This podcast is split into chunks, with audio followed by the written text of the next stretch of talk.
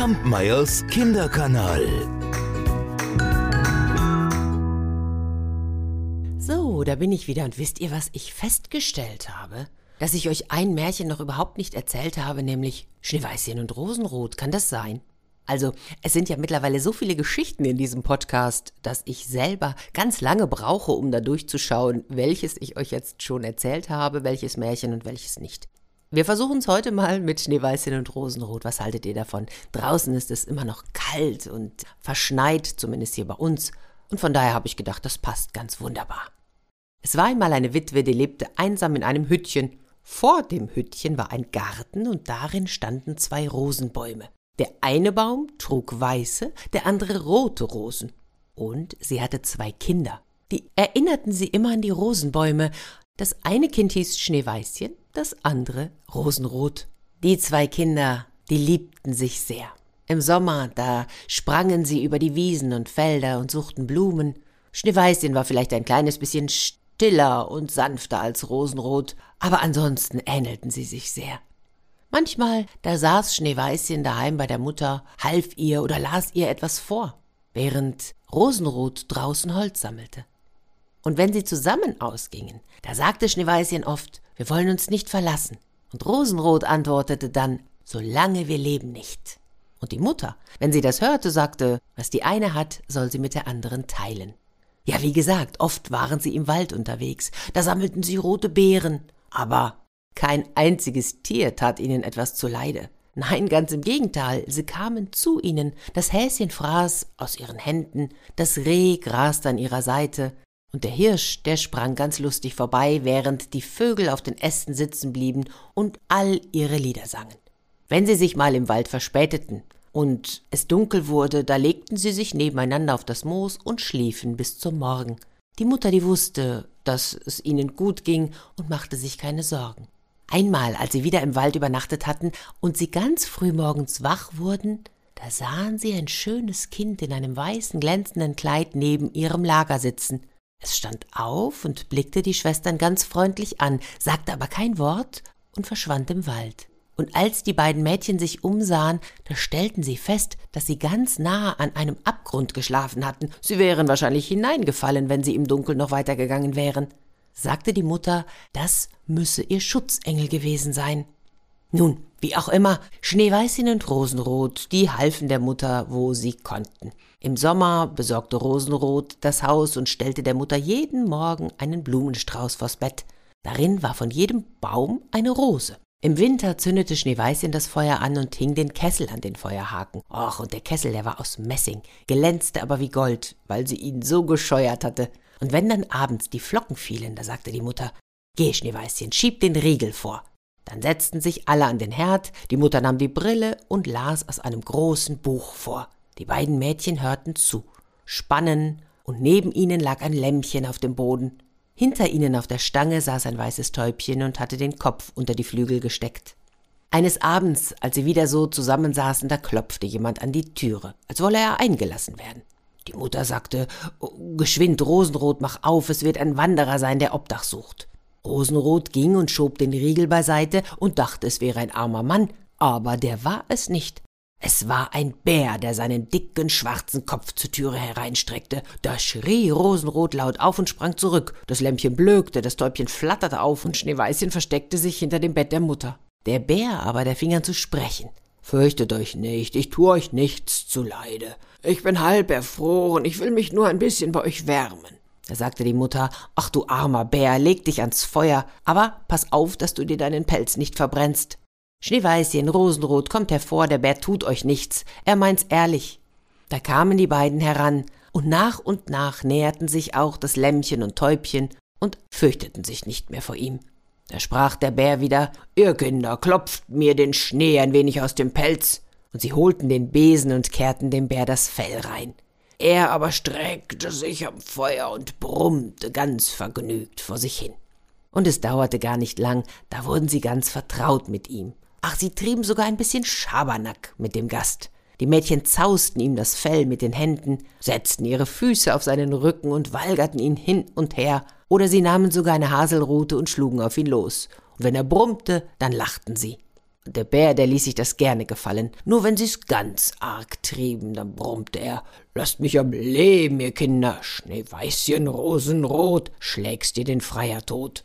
Als Schlafenszeit war und die anderen zu Bett gingen, da sagte die Mutter zu dem Bären. Du kannst in Gottes Namen da am Herd liegen bleiben, so bist du vor der Kälte und dem Wetter geschützt. Und sobald der Tag graute, ließen ihn die beiden Kinder hinaus und er trabte über den Schnee in den Wald hinein. Von nun an kam der Bär jeden Abend zur bestimmten Stunde, legte sich an den Herd und erlaubte den Kindern Kurzweil mit ihm zu treiben, so viel wie sie wollten. Und sie hatten sich so an ihn gewöhnt, dass sie die Türe nicht eher zugeriegelten, als bis er bei ihnen war. Nun kam das Frühjahr. Draußen begann alles zu grünen, da sagte der Bär eines Morgens zu Schneeweißchen Nun muss ich fort und darf den ganzen Sommer nicht wiederkommen. Wo gehst du denn hin, lieber Bär? Na, ich muss in den Wald und meine Schätze vor den bösen Zwergen hüten. Im Winter, wenn die Erde hart gefroren ist, ach, da müssen sie unten bleiben, können sich nicht durcharbeiten. Aber jetzt, wenn die Sonne die Erde aufgetaut und erwärmt hat, da brechen sie durch, steigen herauf, suchen und stehlen. Was einmal in ihren Händen und in ihren Höhlen liegt, das kommt so leicht nicht wieder ans Tageslicht. Schneeweißchen war ganz traurig über den Abschied und als es ihm die Tür aufriegelte und der Bär sich hinausdrängte, da blieb er an dem Türhaken hängen, und ein Stück seiner Haut riss auf. Da war es Schneeweißchen, als hätte es Gold durchschimmern sehen. Aber sie war sich nicht sicher, und der Bär, der lief eilig fort und war bald hinter den Bäumen verschwunden.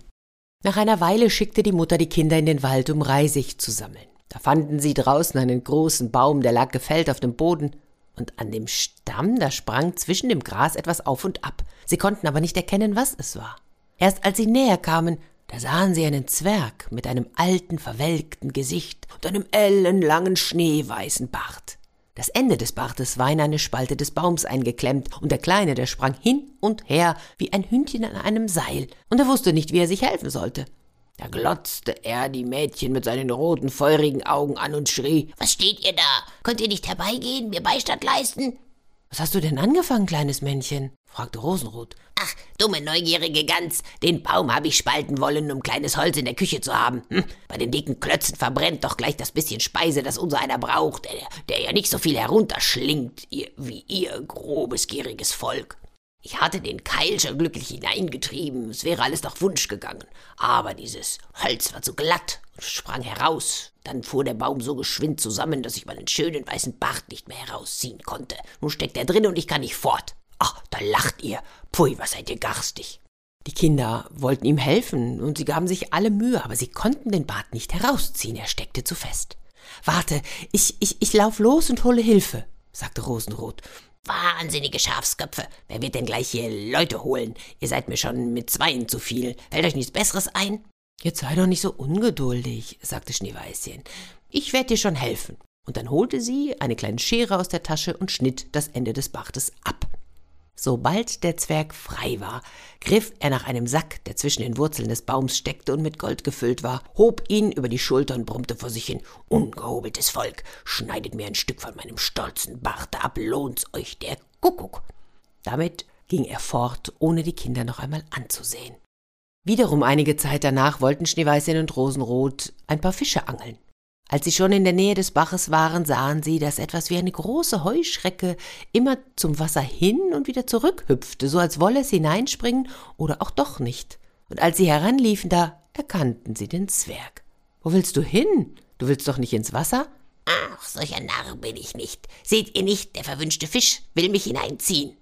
Der Zwerg hatte dort gesessen und geangelt, und da hatte unglücklicherweise der Wind seinen Bart mit der Angelschnur verflochten. Und jetzt, genau in dem Moment, biss ein großer Fisch an. Tja, da fehlten dem Zwerg die Kräfte, den Fisch herauszuziehen. Dieser behielt die Oberhand und riss den Zwerg immer wieder zu sich hin. Dieser hielt sich zwar an allen Halmen und Binsen fest, aber das half nicht viel. Er musste den Bewegungen des Fisches folgen, und er war immer in Gefahr, ins Wasser gezogen zu werden. Da kamen die Mädchen gerade zur richtigen Zeit, und sie versuchten, den Bart von der Schnur loszumachen. Aber vergebens, Bart und Schnur waren fest ineinander verwirrt. Es blieb nichts anderes übrig, als die Schere wieder hervorzuholen und den Bart abzuschneiden, wobei wieder ein Teil davon verloren ging.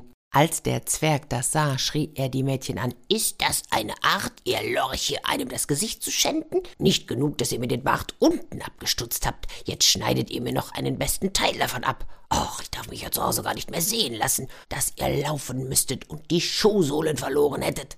Dann holte er einen Sack Perlen, der im Schilf lag, und ohne ein weiteres Wort schleppte er diesen fort und verschwand hinter einem Stein.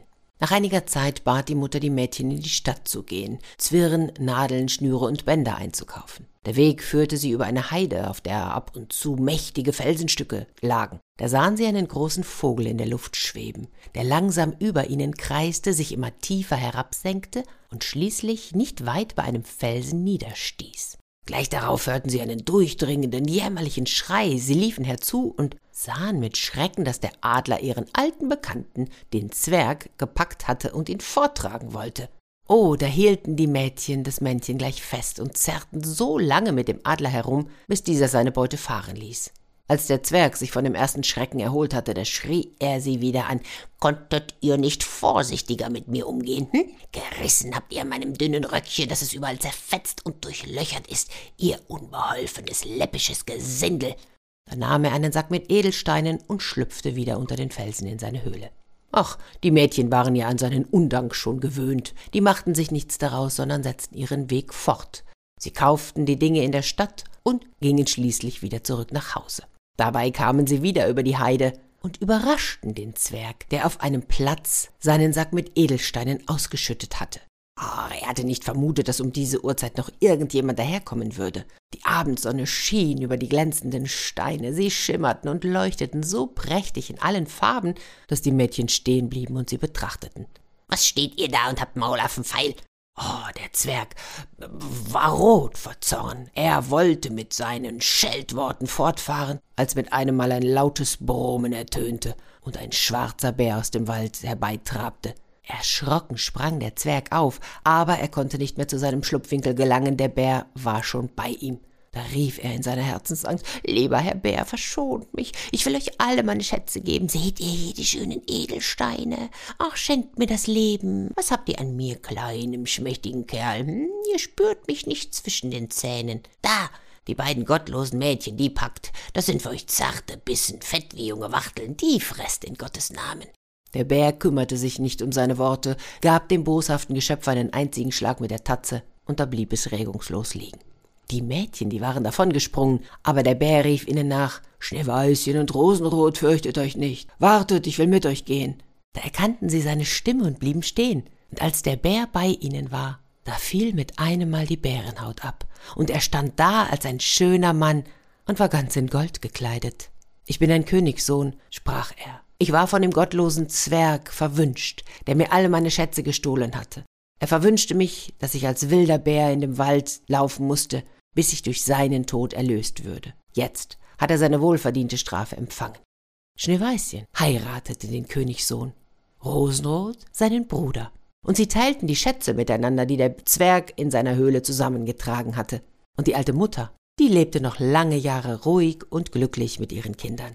Die zwei Rosenbäume, die nahm sie mit, und sie standen vor ihrem Fenster, trugen jedes Jahr die schönsten Rosen, weiß und rot. Kampmeyers Kinderkanal.